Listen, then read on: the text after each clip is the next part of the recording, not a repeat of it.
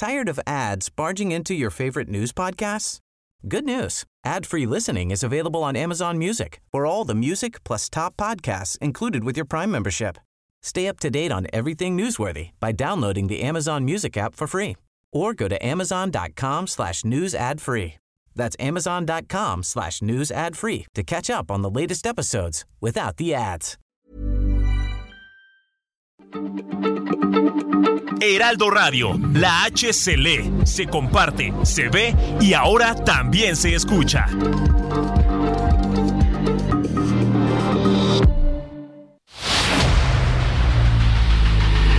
El dedo en la llaga. Había una vez un mundo en el que nadie creía. Un país de historias inexplicables. Una nación con personajes asombrosos. Santo Tomás tenía razón. Hay que ver para creer. El México increíble, las verdades que duelen, la voz de los que callan, el dedo en la llaga. Infórmate, diviértete, enójate y vuelve a empezar. El Heraldo Radio presenta El Dedo en la Llaga con Adriana Delgado. Si tú te vas, no pienses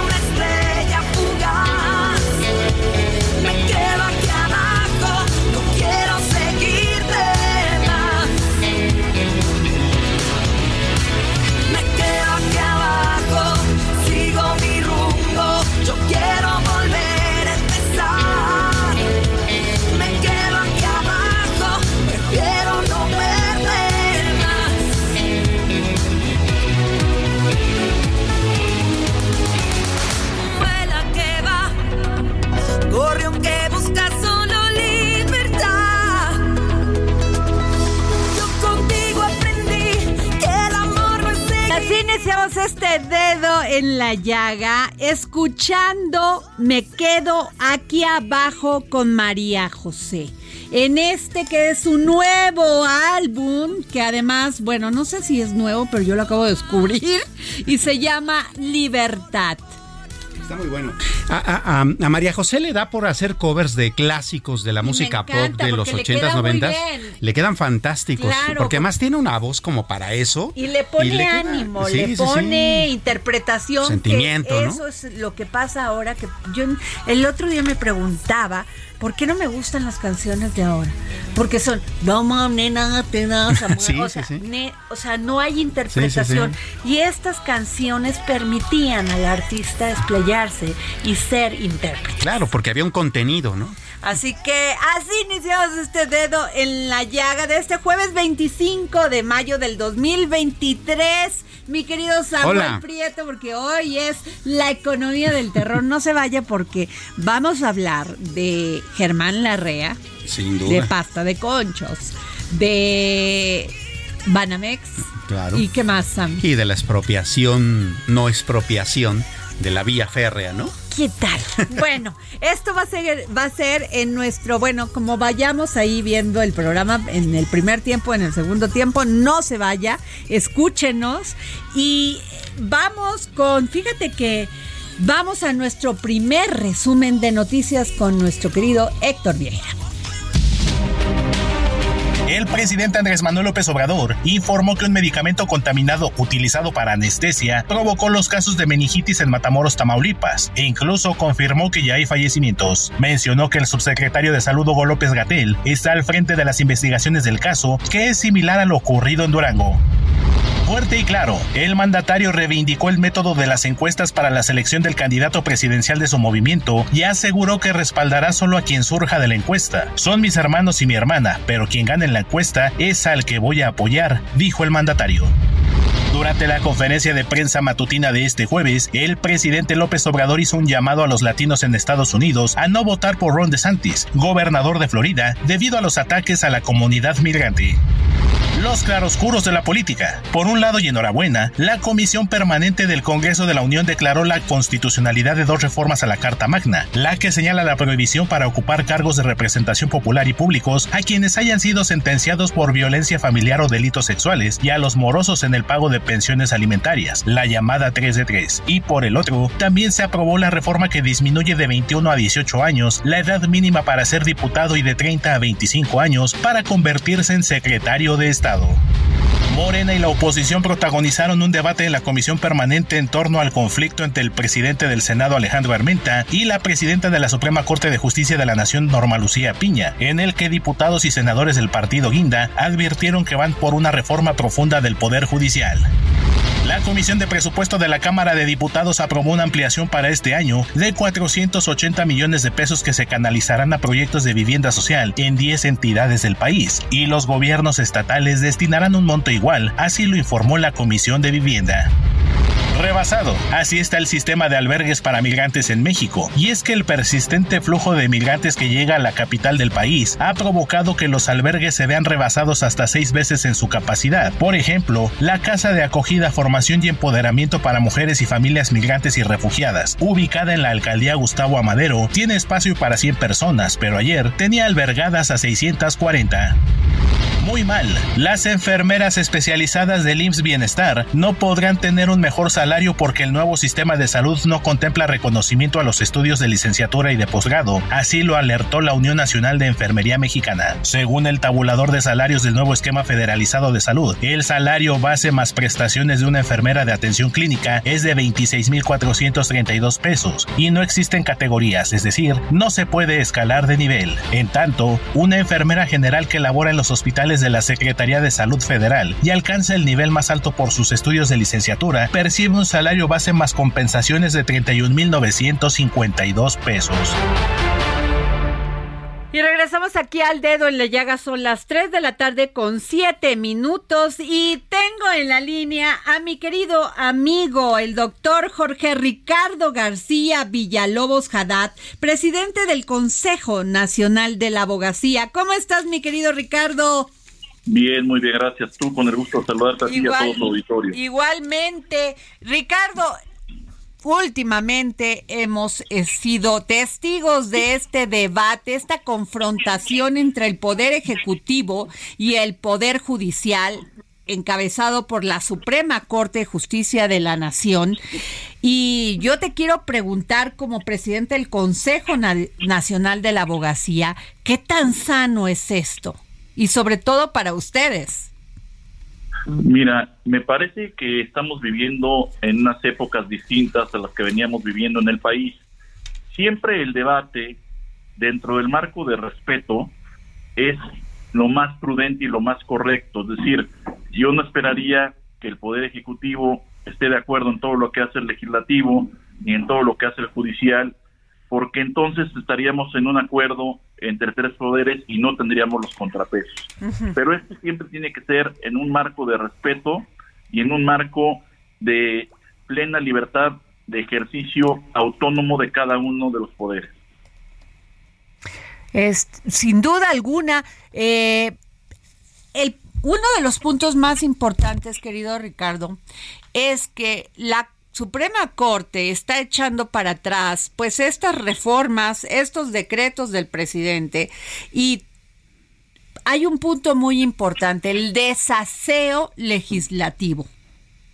El, el, terrible desaseo legislativo de parte de la Cámara de Diputados y de parte de la Cámara de Senadores.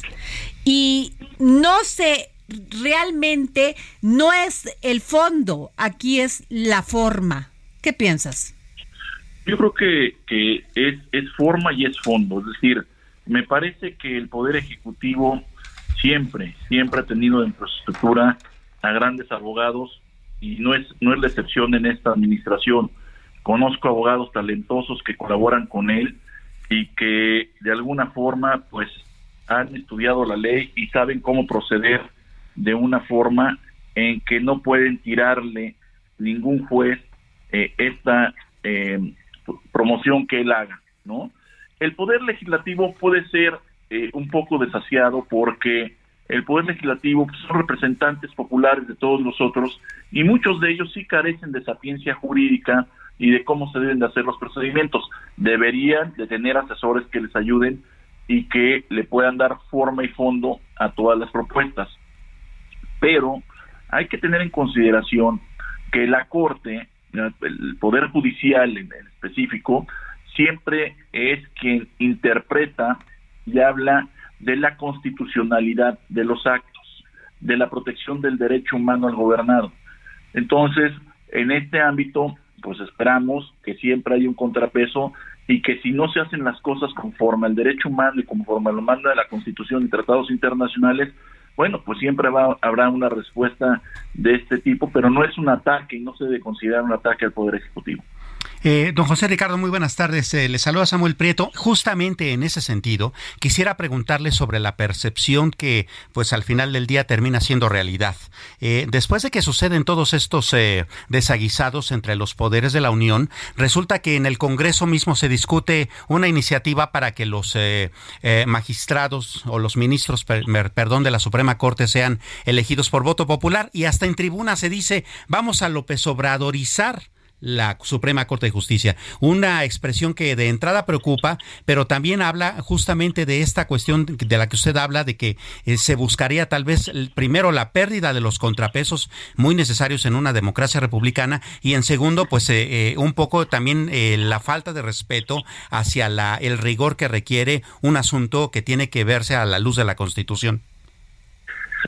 Sí, en efecto, esta iniciativa como una respuesta quizás a, que los jueces y magistrados no están actuando de acuerdo a lo que pretenden los otros poderes. Yo recuerdo muy bien en mis clases que un día un maestro me dijo que los hombres más poderosos de todos los países no son los presidentes, no son los ejecutivos, sino puede ser el poder judicial, porque el poder judicial puede sancionar y puede citar a un presidente de cualquier, o sea, dentro de su jurisdicción para que responda de actos que sean violatorios de la Constitución. Y en efecto, el poder que tienen los magistrados, los ministros, los jueces a nivel local y federal, eh, pues bueno, alcanzan porque la ley les da esta facultad. No queramos copiar lo que pasa en otros países de querer elegir jueces y magistrados porque no estamos hechos para eso. Me parece que la, la Corte tiene que estar integrada por hombres y mujeres del sistema, del Poder Judicial, que estudian y se preparan en el día a día para la mejor interpretación de la ley de tratados internacionales. No van a estar ocupados en campañas, haciendo campañas, pues sí, electorales. Es correcto, es correcto, no es la función de un juez o de un magistrado estar en una campaña para que lo elijan a ver si van, van a votar o no, no, los jueces tienen que ser autónomos, independientes y con mucho conocimiento legal, con mucho estudio ser juez o ser magistrado, ser ministro requiere mucha, mucha preparación. Jorge Ricardo García Villalobos Haddad, presidente del Consejo Nacional de la Abogacía, no sabes cómo te agradezco por este análisis que nos haces. Muchísimas gracias por tomarnos la llamada para el dedo en la llaga. Al contrario, muchas gracias a ustedes por esta invitación. Y bueno, este, muchísimas gracias. Y este lunes, Samuel, como tú sabes, fue publicado en el diario oficial de la Federación el decreto por el que se expropia por causa de utilidad pública 113.838 metros cuadrados para construir los centros de transferencia modal, CETRAM, de la ampliación de la línea 1 del tren suburbano, una extensión que conectará a la Ciudad de México con el aeropuerto Felipe Ángeles, el famoso AIFA. Los terrenos expropiados se ubican en los municipios de Tultitlán, Tultepec y Nextlalpan, en el Estado de México. Y tenemos una nota de Leti Ríos, corresponsal del Heraldo Media Group en el Estado de México. Vamos con ella.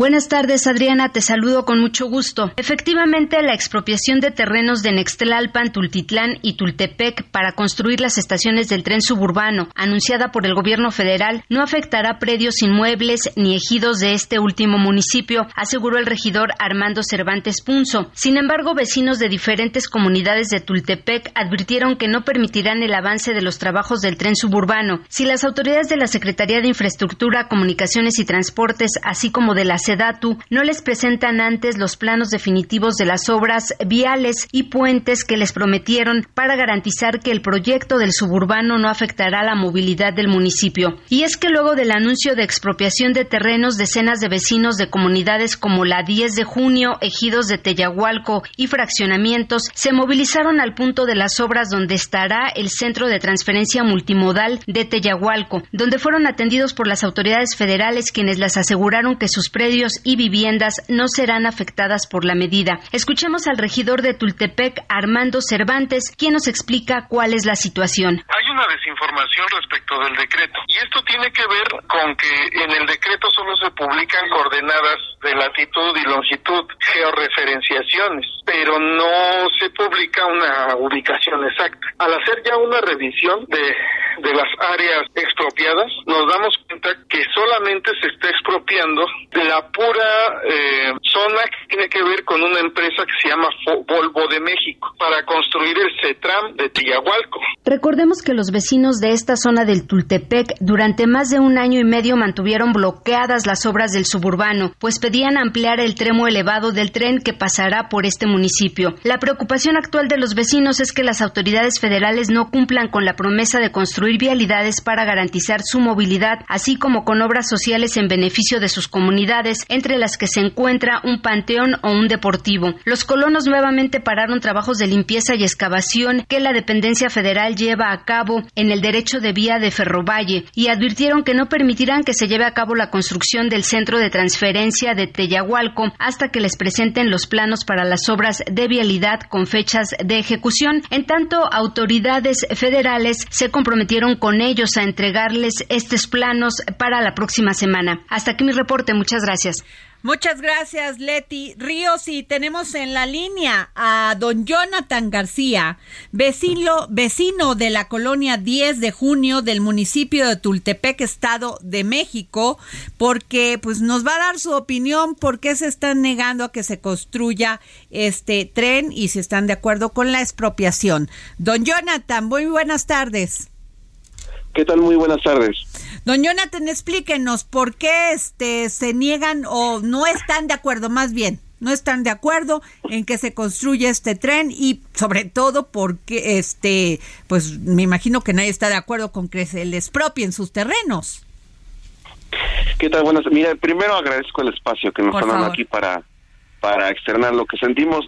Eh, en primer lugar, lo del decreto, pues sí cayó como una sorpresa que nos empezó a alarmar empezó a causar pues sí también pánico, por, precisamente porque no estaba la información precisa, ¿no? Y, y aparte se publicó el tema de Oaxaca, pues bueno, se conjugaron varios factores para que tuviéramos pánico y desatáramos un poquito de, de este de caos. Pero el tema es que está resolviendo, nos están aclarando que solamente es el tema de la expropiación al terreno que es este propiedad de la empresa Volvo que está aquí cerca de nosotros. En cuanto al tema de que nos opongamos al suburbano, eh, siempre hemos aclarado, nada más que, pues como siempre, no malinforman a, a los vecinos o, a, o por los medios. Nosotros nada más nos manifestábamos en contra de las afectaciones que nos iba a dejar el suburbano. No como tal nos estábamos manifestando al suburbano, siempre hemos entendido que el suburbano pues, es una obra que nos va a beneficiar en, en, en temas de transporte y movilidad. Pero de ahí en fuera, el, costo era que pues iban a poner, ellos, tenemos una vía muy importante que es la Avenida Doctores. Eh, decían que su derecho de vía contemplaba cinco metros más hacia la Avenida Doctores, que quiere decir que pues la, prácticamente la cerraba. Y pues somos una arteria de paso, porque por donde estamos nosotros, no solamente son nuestras salidas, sino que son los pasos de, pues bueno, de todos lados para entrar y salir a Tultepec o a otros municipios. Pero ahorita a través de la lucha eh, hemos sido escuchados gracias a también medios que nos han han estado atentos la lucha que hemos hecho, la resistencia, y también gracias a que el gobierno ha tenido tolerancia con nosotros. La tolerancia que ha tenido con nosotros nos ha manifestado que es porque nuestras propuestas no son incoherentes, no son como otras otros grupillos que se han formado y piden ya cosas absurdas. Okay. Eh, nosotros siempre hemos pedido, bueno, pedíamos que sea elevado, ¿no? Para combatir vialidades, problemas de vialidades, los ductos de Pemex, este, el drenaje, el agua, todo lo que era inherente a nuestra colonia, ¿no? Eh, señor Jonathan García, en ese sentido, eh, ¿podría usted detallarnos eh, si tienen estudios, eh, pues por lo menos de percepción con respecto a cuál sería el impacto? Primero en la movilidad, segundo en el asunto del tránsito de pasajeros y tercero particularmente en el desarrollo económico del municipio, la presencia del CETRAM. Mire, eh, esos temas eh, siempre pedíamos que fuera elevado precisamente para combatir esos temas. Eh, lógicamente, bueno, pues ya ahorita llegamos a un punto donde nos comentan que no se puede porque no hay presupuesto y que es más tiempo. Que seguimos un poquito inconformes por el tema de que como el lado de los hilos sí está elevado y de nosotros lado, de nuestro lado no. Pero bueno, ya a cambio de que hay algunas propuestas para mejorar vialidades y beneficios en la colonia, como que la, bueno, ya estamos como que un poquito más, más accesibles ¿Por qué? Porque ahorita se van a, se van a, crear 10 vialidades que no existían ahí en, esta zona. 10 vialidades que, bueno, nos permite salir y entrar fácilmente de la de la 10 de junio, cruzar a Tayahualco y continuar la vialidad con Tultepec y la Armonía. Porque había también un, una calle muy importante para nosotros que intercomunicaba culturalmente a la colonia de junio con Tayahualco, que era la avenida Primero de Mayo. Eh, dentro de la propuesta fue que la repusieran. ¿Y cómo la van a reponer? Van a comprar unos predios este que van otra vez a intercomunicar la este Teahualco con la colonia y vamos a seguir con los, con los temas culturales. Pues bueno, este vamos a estar en contacto con usted, don Jonathan García. Le agradezco mucho que nos haya tomado la llamada para el dedo en la llaga y nos haya explicado pues cuál es su sentir sobre esta expropiación y sobre todo la construcción de este tren suburbano. Muchísimas gracias. De nada, gracias a ustedes. Bueno, y tenemos a nuestro corresponsal en Coahuila, Alejandro Perdón, este Alejandro, ¿cómo estás? Hola, ¿qué tal? ¿Cómo estás? Perdóname, este Alejandro, es que estamos aquí ya entrados en la información. ¿Me puedes decir qué pasó en el Instituto este, este Estatal Electoral que se quemaron las instalaciones en Coahuila? Sí, eh, Adriana, bueno, pues lo que ocurrió eh, se da en el Comité Municipal del Instituto Electoral de Coahuila en el municipio de Monclova, no es en, el, en la sede de, eh, del Instituto Electoral del Consejo General, digamos, en Saltillo, sino que fue en el Comité Municipal del Ah, no fue, el, no fue el electoral, no fue el estatal, perdón. No fue en el Instituto Electoral, fue en un comité municipal del Instituto Electoral en el municipio de Monclova donde ocurrió. Y se quemaron, dicen que se quemaron boletas, que allí resguardaban algunas boletas, ¿es cierto o no es cierto? Eh, resguardaban ahí las, las boletas que se van a utilizar en la elección, sin embargo, el Instituto Electoral emitió hace unos momentos un comunicado en el que señala que todas las boletas están intactas, que no, no tuvieron ningún problema, sí se quemó algún material electoral que se va a reponer, sin embargo, las boletas, según asegura el Instituto Electoral, están intactas, Adrián. Este, Alejandro, y estuvo por allá la jefa de gobierno, Claudia Sheinbaum. Cuéntanos, por favor.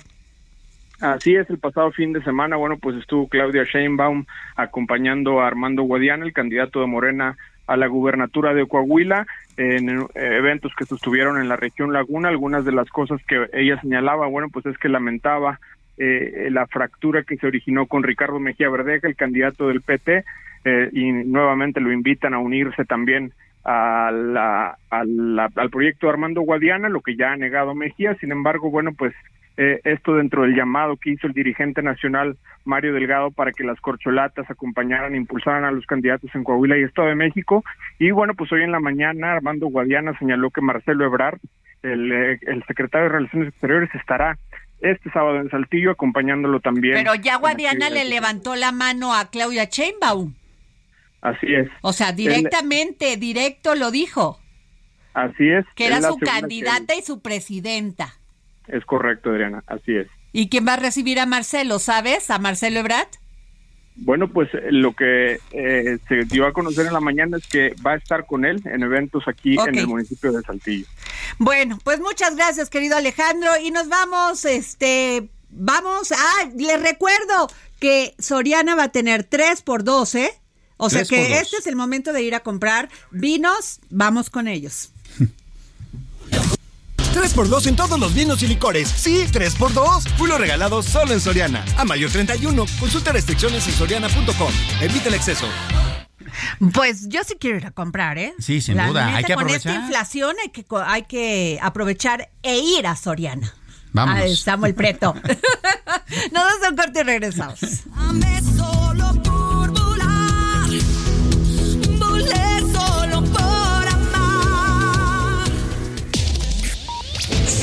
A Adriana Delgado en su cuenta de Twitter. Arroba Adri Delgado Ruiz. Además, te invitamos a enviar tus opiniones y comentarios en texto o por mensaje de audio a través de WhatsApp al 55 2544 3334. Y si quieres escuchar El Dedo en la Llaga de El Heraldo Radio, en cualquier momento y donde quiera que te encuentres, descarga el podcast disponible en Spotify y iTunes. ¿Tired of ads barging into your favorite news podcasts? Good news. Ad-free listening is available on Amazon Music for all the music plus top podcasts included with your Prime membership. Stay up to date on everything newsworthy by downloading the Amazon Music app for free or go to amazon.com slash news ad free. That's amazon.com slash news ad free to catch up on the latest episodes without the ads.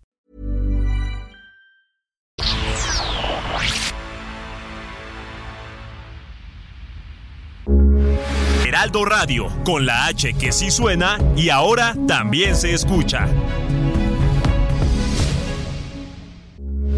Heraldo Radio, con la H que sí suena y ahora también se escucha. Sigue a Adriana Delgado en su cuenta de Twitter en arroba Adri Delgado Ruiz. Y envíanos tus comentarios vía WhatsApp al 55 25 44 33 34 o 55 25 02 21 04. Adriana Delgado entrevista en exclusiva a la magistrada de la Sala Superior del Tribunal Federal de Justicia Administrativa, Zulema Mosri Gutiérrez. Magistrado, usted tiene una trayectoria de 33 años. Se dice fácil, no lo es. Usted ha cursado una carrera, una maestría, un doctorado. Las personas acuden a la justicia para exigir sus derechos. ¿En qué momento se da cuenta usted que las que menos derechos tienen son las mujeres? Bueno, recuerda eh, que nosotros, los órganos jurisdiccionales, qué importante pregunta, como todas las, mejor dicho, inteligentes eh, preguntas que nos llevan a un buen debate. En los órganos jurisdiccionales conocemos de violaciones a los derechos humanos que se dieron en el pasado. No todas las personas tocan la puerta de la justicia. ¿Por qué? Porque implica costos. ¿Por qué? Porque implica tiempo, implica, digamos, también cierto desgaste y, no, y principalmente las mujeres son las que menos dinero tienen para poder, digamos, litigar, para poder, digamos, exigir derechos o, exigir que se tomen medidas para garantizar la integridad. Yo creo que todos hemos escuchado de muchísimos asuntos en los cuales amigas, compañeras, muchas mujeres eh, que tienen asuntos, digamos, familiares por los temas de pensiones, etcétera, hacia los hijos y que, digamos, están, digamos, batallando porque no, no pueden avanzar en el expediente o no logran que se cumpla con esas obligaciones de manutención por parte, digamos, del padre de los niños. Entonces, ¿a qué viene esto? Que muchas veces las mujeres son las que tienen que, digamos, eh, eh, lidiar o litigar no solamente con la contraparte para exigir derechos de los menores, sino también inclusive con ciertas autoridades, porque ellos, ellas no tienen los mecanismos, los medios, los insumos, digamos, el dinero para poder litigar y litigar bien en el sistema de justicia, como lo conocemos. Jueves 10.30 de la noche, El Dedo en la Llaga, Heraldo Televisión. Y regresamos aquí al dedo en la llaga. Y no se pierdan esta gran entrevista que le realicé a la magistrada de la Sala Superior del Tribunal Federal de Justicia Administrativa, Administrativa Zulema Mosri Gutiérrez. Qué mujer son. Sí, sí, sí, sin mujeres eh, peleando por los derechos de las mujeres, eh, eh, tenido la oportunidad de asistir con ella a varios eventos de equidad de género, de no discriminación hacia las mujeres en el Poder Judicial. Maravillosa, la verdad. Gracias, porque así necesitamos mujeres aliadas y que puedan cambiar los entornos. Sin duda, sin duda. Bueno, nos vamos a nuestro segundo resumen de noticias con Héctor Vieira. La quinta sala del Tribunal Superior de Justicia en Mexicali, Baja California, ordenó la liberación de Alina Mariel Narciso, ex agente municipal de Tijuana que mató a su esposo, quien era mando policial, en defensa propia por las agresiones que sufría, por lo cual había sido condenada a 45 años de cárcel. La explosión en un ducto de petróleos mexicanos en Polotitlán, en el Estado de México, presuntamente provocada por la extracción ilegal de combustible la tarde de ayer, dejó nueve personas lesionadas, tres de ellas trabajadores de Pemex, en un predio particular del poblado El Tesoro, en este mismo municipio, al norte de la entidad mexiquense. Las afectaciones por la ceniza del volcán Popocatépetl siguen en estudio por los efectos que pueden causar en el sistema respiratorio, tanto de las personas como de la fauna que hay en las faldas del coloso. Especialistas alertaron que en la ceniza se puede hallar dióxido de azufre, cloruro de hidrógeno y fluoruro de hidrógeno, entre otras sustancias. Qué lamentable. En Sonora, Yesenia Guadalupe Durazo, integrante del colectivo Madres Buscadoras de Sonora, se encuentra desaparecida desde la noche del domingo pasado, cuando un comando la secuestró. Este martes, sus familiares presentaron una denuncia ante la Fiscalía General del Estado. En otros asuntos, el presidente Andrés Manuel López Obrador habría ordenado que no se renovara la concesión del Aeropuerto Internacional del Norte, una terminal aérea privada donde no operan líneas comerciales de vuelos de pasajeros, ubicada en Apodaca, Nuevo León, de acuerdo con información de fuentes extraoficiales. Del 24 al 26 de mayo se lleva a cabo el Foro Regional de Transportación Digital en la Secretaría de Economía, un espacio de diálogo innovador, incluyente y participativo entre distintos actores para impulsar la transformación digital sustentable en América Latina y el Caribe. El peso abrió la sesión de este jueves con una apreciación del 0.96%, equivalente a 17.3 centavos, cotizándose alrededor de 17 pesos con 80 centavos por dólar, con el tipo de cambio tocando un máximo de 17 pesos con 98 y un mínimo de 17 pesos con 76 centavos por unidad. Ruta 2023. Delfina Gómez, candidata de Morena al gobierno del Estado de México, afirmó que los trabajadores del gobierno estatal tienen asegurado su empleo en la siguiente administración, desmintiendo la estrategia de guerra sucia que se ha vertido en su contra de que se aplicará la reducción de sueldo a los altos funcionarios para compensar a las y los empleados de base, quienes son los que realmente hacen el trabajo todos los días. Por su parte, la abanderada de la coalición va por el Estado de México, Alejandra del Moral, informó que durante este fin de semana tiene programados tres cierres de campaña, los cuales se realizarán en distintas regiones de la entidad. Dijo que espera que su contrincante Delfina Gómez Álvarez de Morena respete el resultado de la elección del próximo 4 de junio. Y regresamos aquí al dedo en la llaga. Son las 3 de la tarde con 36 minutos. Samuel Prieto y bueno, Marco Cortés, presidente del Comité Ejecutivo Nacional del PAN, dijo que la elección de su candidato, y habló por todos, ¿eh? Sí, sí, sí. Que él propone que sea por encuesta. Esto no le pareció a varios precandidatos que han alzado la mano, entre ellos Lili Telles, y tampoco al PRD. Es. Entonces esa alianza de Va por México se va a empezar a tambalear. Sí, sin duda, porque está eh, primero esa parte y la otra es que también el dirigente priista eh, Alejandro Moreno, ya se dijo, "Yo lanzó, soy", ¿no? pero a ver, una de las de las propuestas de Marco Cortés es de que vayan por encuesta y que pues cada uno se eche un milloncito de de votos, ¿no? o que o que superen el milloncito, no sé, Claro. de de este de votos en en esta pues ¿qué sería? ¿Cómo, ¿Cómo puedes obtener un millón de votos o de qué? No le entendí ahí.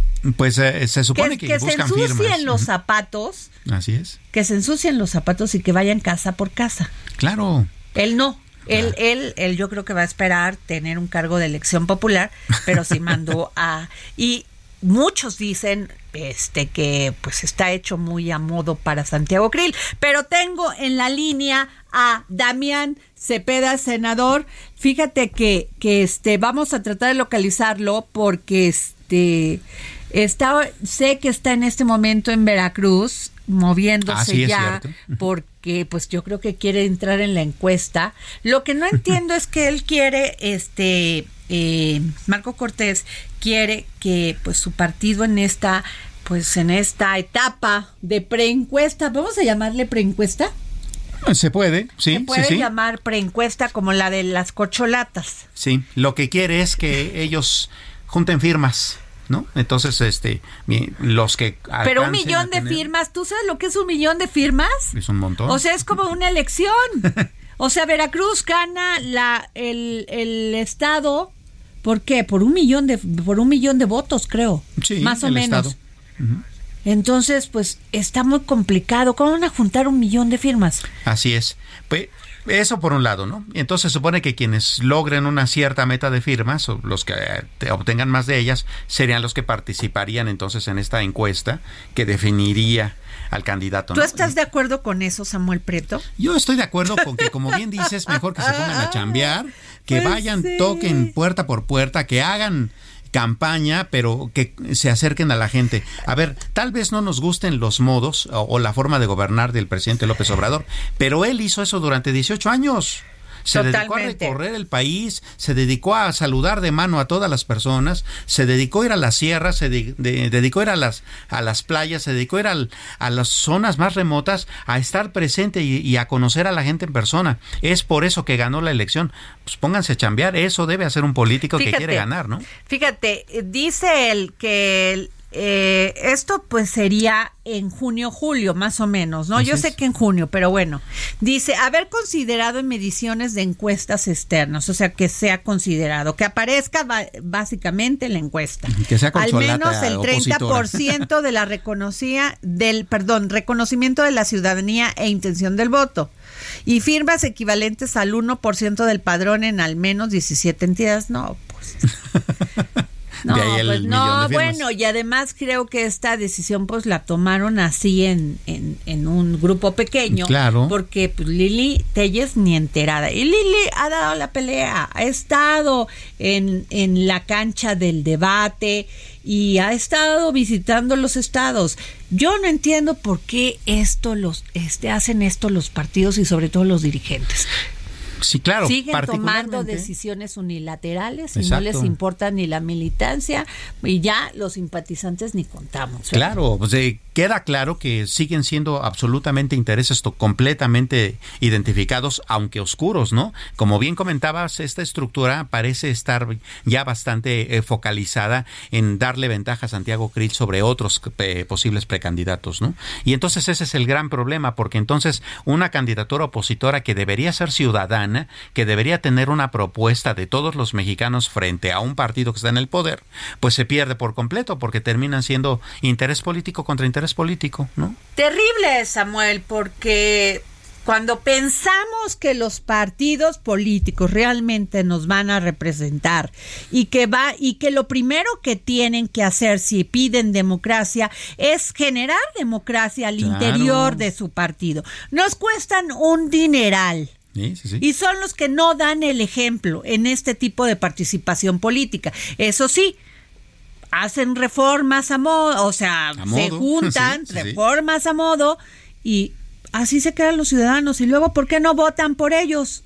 Claro. Pues porque si sus propios militantes que han militado en un partido no los toman en cuenta, Imagínate la bueno. ciudadanía, ¿no?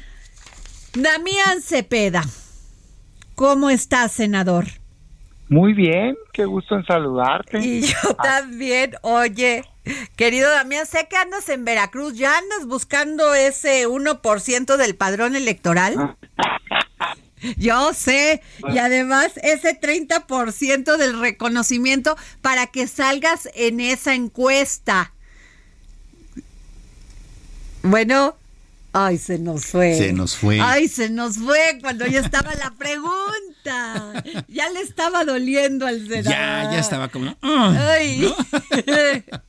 Senador Damián Cepeda. Oye, te escuché una risita ahí rara, ¿eh? Ay, no, se nos está cortando. Se nos está no cortando. puede ser, Dios. Qué cosa. en el momento climático. En el momento climático de darnos opinión, si estaba de acuerdo con esto, porque pues así dijo este Marco Cortés que se tienen que ensuciar los zapatos. Santiago Krill, creo que toda su vida ha sido plurinominal, ¿no? Sí, claro. ¿O no? Claro. A ver, voy a checarlo ahorita, no voy a decir al ratito me mande un tuit que no es cierto lo que estoy diciendo, pero yo tengo... Pero buena parte de su vida política no ha sido en cargos de quien que ha sido electo. Plurinominal. Así es. Digo que también los este representantes que acceden al legislativo por vía plurinominal, pues también son necesarios, porque sin ellos no habría trabajo legislativo. Así de sencillo. Sí, claro. Sí, y más ahora con eh, propuestas tan eh, raras como las que se están dando de que eh, ahora cualquier chamaco de 18 años pueda ser legislador o cosas del estilo. La verdad, y no es porque sean jóvenes, ¿eh? O sea, la verdad, pero por Dios, qué muchacho a los 18 años, por muy lumbrera, o sea, por muy inteligente, por muy dedicado, por muy puede ser legislador, entender entender de la Constitución, entender de un proceso legislativo, de reforma constitucionales. Damián, estamos contigo. ¿Qué tal? Oye, qué pena, pero vengo saliendo de la tierra, aquí de, en Córdoba, de un plantillo de café muy interesante, muy, muy bonito todo y digamos es aquí con el productor. Y por eso me reí. Híjole. Oye, pero Si, vas, si vas, ya estás haciendo, este, ya estás levantando tus firmas o te cayó de sorpresa. Me parece una vacilada eso.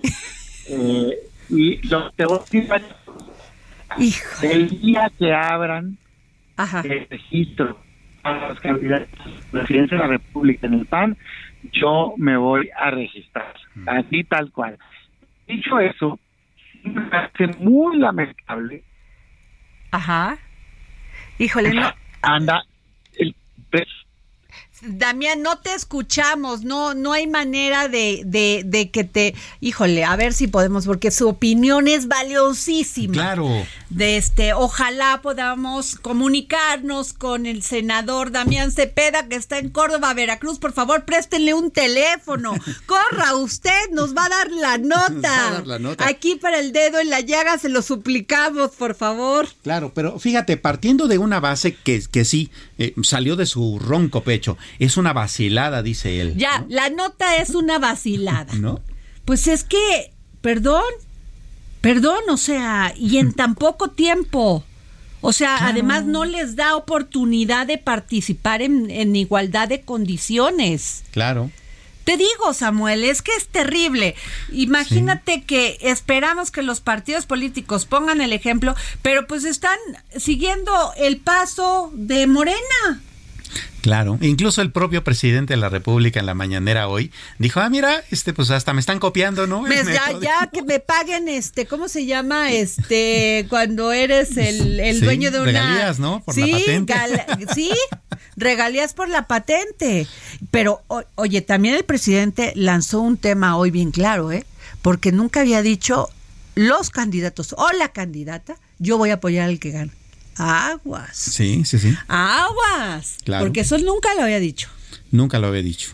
Hoy, te está abriendo el abanico, ¿eh?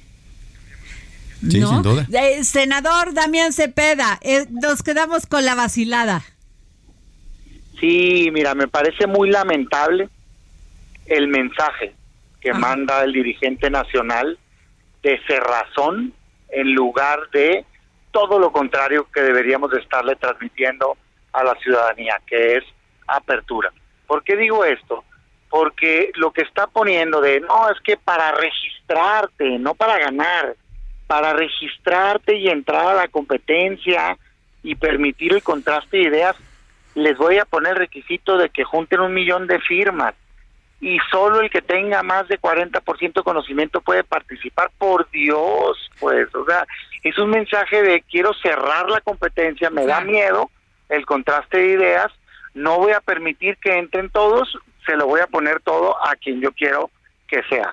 Eso nos va a llevar a la derrota, tiene fracaso escrito por todos lados. Lo que deberíamos estar haciendo ahorita es abrir un proceso público, transparente, abierto, de competencia sana, positiva, de contraste de visión de país entre todos aquellos actores políticos, panistas o no panistas, ciudadanos, todos, que tengamos esta aspiración y hoy decirnos quién quiere de verdad, quién le va a poner tiempo, sacrificio, esfuerzo e irnos por el país, Adriana, debatiendo, jalando la marca a la oposición, haciendo un proyecto tan distinto que pueda romper el monopolio de la sucesión presidencial que hoy tiene Morena. Así es que, no, claro que no, dirigente, o sea, quieres que andemos con un formatito en la mano juntando firmas en lugar de estar convenciendo ciudadanos compartiendo visión y, generando esperanza, por Dios. Pues, claro.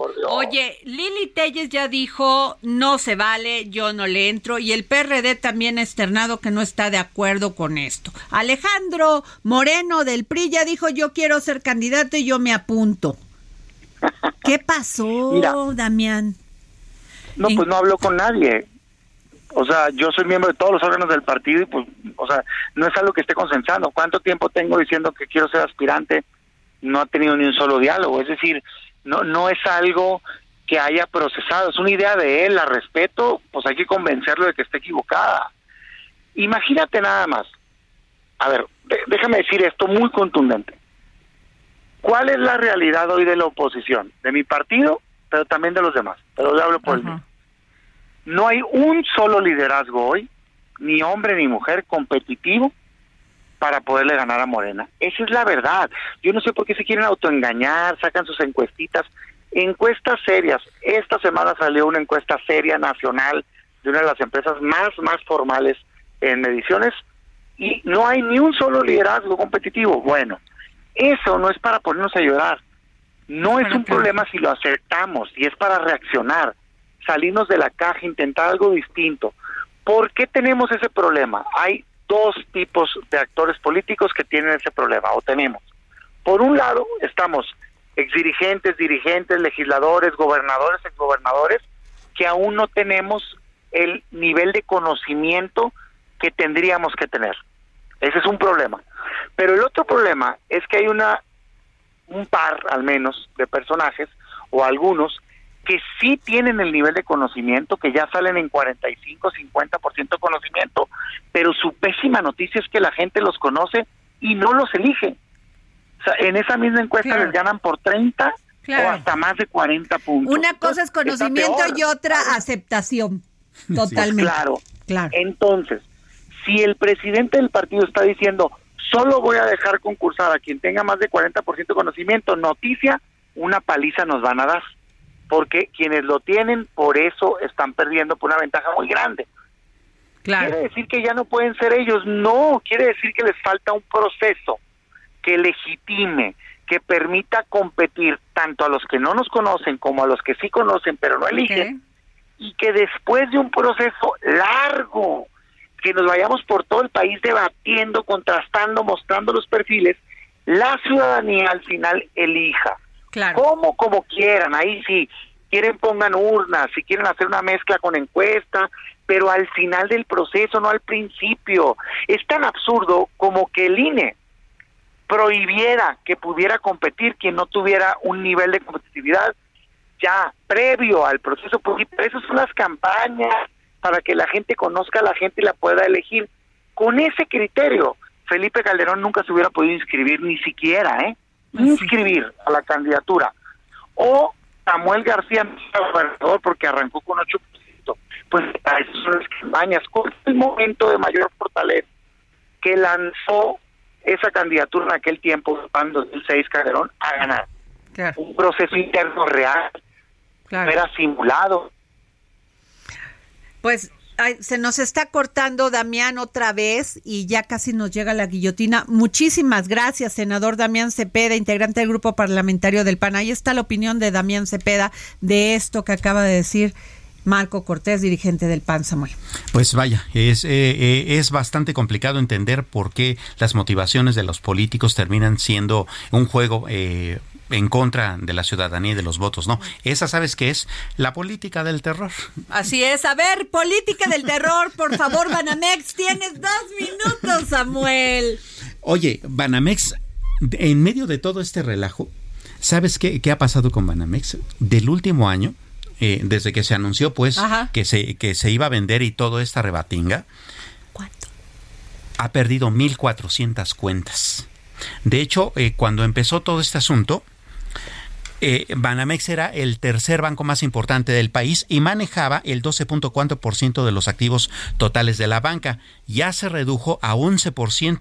Ya es el cuarto banco más grande del país y esta tendencia continúa a la alza como anécdota yo te, diría, yo mismo soy cliente de Banamex y algo que sí está haciendo eh, el banco dentro de, su cartera de clientes es, tú tienes una tarjeta de crédito, te están llama y llama y llama para ofrecerte otra.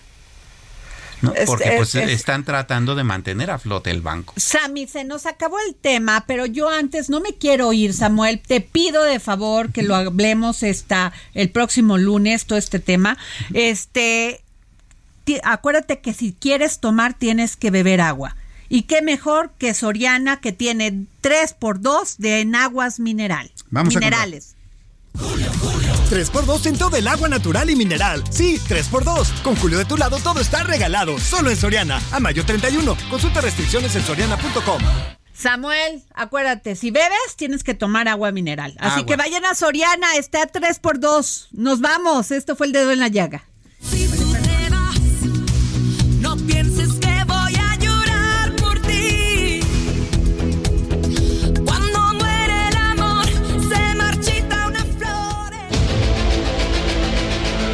Heraldo Radio presentó El Dedo en la Llaga con Adriana Delgado.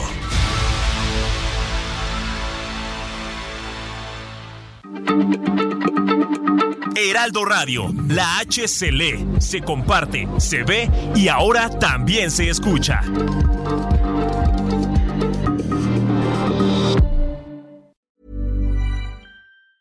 Tired of ads barging into your favorite news podcasts? Good news. Ad-free listening is available on Amazon Music. For all the music plus top podcasts included with your Prime membership. Stay up to date on everything newsworthy by downloading the Amazon Music app for free or go to amazon.com slash news ad free. That's amazon.com slash news ad free to catch up on the latest episodes without the ads.